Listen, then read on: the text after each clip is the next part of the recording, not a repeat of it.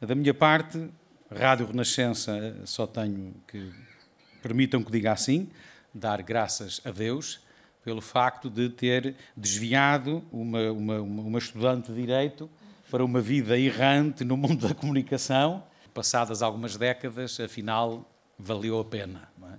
E nós somos muito gratos por esse, por esse caminho, uh, por essa opção e pelo todo o trabalho que, que significou e que significa Aura Miguel para a Renascença, que são marcas que já se confundem, não é? São marcas que se confundem. O respeito profundo pela liberdade e a procura autêntica da verdade são ou devem ser marcas de água do bom jornalismo.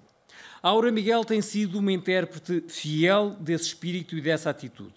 No olhar e na sensibilidade com que nos transportou a dezenas e dezenas de viagens papais e a diferentes jornadas mundiais da juventude, em múltiplas circunstâncias da Igreja, do país e do mundo. A aventura do prefácio.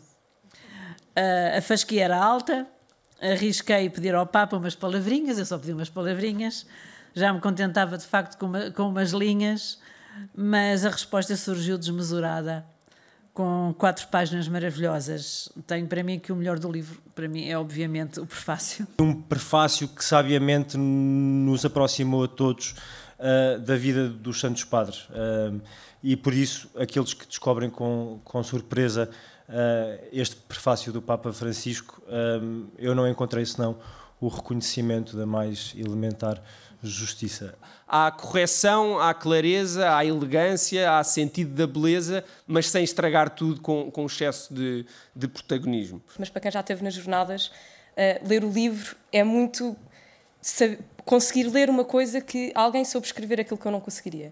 E de facto, ao ler-se o livro, percebe-se a experiência que é ir às jornadas, que eu acho que é o, o ponto principal do, do, livro, é transmitir aos outros o que é, o que é que é viver as jornadas.